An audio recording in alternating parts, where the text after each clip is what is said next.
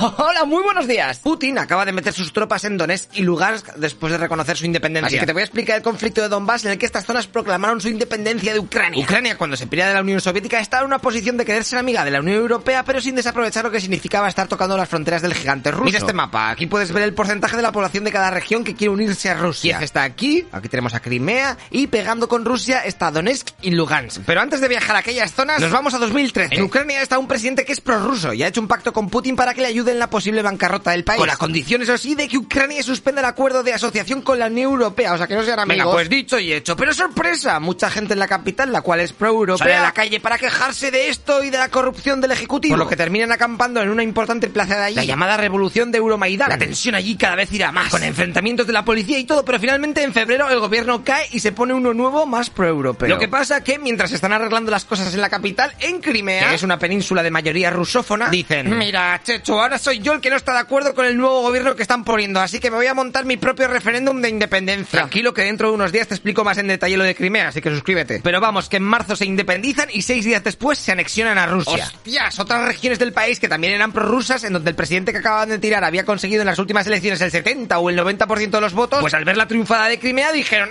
"Eh, yo también quiero. Paso de Kiev y de sus cosas hippies de europeos. Pues venga, a las pocas semanas, en abril de 2014, hay grupos prorrusos en las regiones de Donetsk y Lugansk que siguen los pasos de Crimea. Y de la noche a la mañana se proclaman independientes. Ojito, eh, que estas dos zonas son las más industrializadas de Ucrania, aportan el 20% del PIB del país. Y claro, Ucrania no puede aceptar aquel cachondeo y manda al ejército a poner fin a las revueltas de los prorrusos. Lo que pasa que no lo va a tener fácil. Los rebeldes han ocupado muchos edificios oficiales, han puesto barricadas por todos los lados y están siendo apoyados económica y militarmente por el gobierno de Rusia. Así que estas milicias no son cuatro mataos. De hecho, se rumorea que Moscú ha metido a parte de su ejército para echar una mano a las milicias. Fíjate que algunos de estos soldados caerán como rehenes, pero Putin se defenderá diciendo... No, no, yo no sé nada, ¿eh? Seguramente estuvieran de vacaciones por allí, pero desplegados oficialmente, Pues, no. ok. Mientras tanto, el gobierno ucraniano también tendrá sus apoyos. Que principalmente vendrán de Estados Unidos, donde la CIA le enseñará a hacer cosas de espías y se contratarán mercenarios yanquis pros para las operaciones más delicadas. En junio de 2014 hay una tregua para ver si la cosa se puede dialogar, pero no. Así que el conflicto continúa y en esas, a los pocos días, un Boeing 777 de civiles que sobrevolaba la zona de Donetsk en dirección a Kuala Lumpur se come un misil tierra lanzado por alguno de los dos bandos y estos se echan las culpas los unos a los otros y seguirán matándose para ver qué bandera poner encima de los edificios de su En algunos momentos la victoria ucraniana estaba más cerca, pero a finales de año el frente se asienta y desde entonces la cosa no ha variado mucho. más. Podríamos decir que este conflicto se ha estancado con escaramuzas de vez en cuando y con más de 10.000 bajas entre las dos partes. En 2015 llegó el acuerdo Minsk II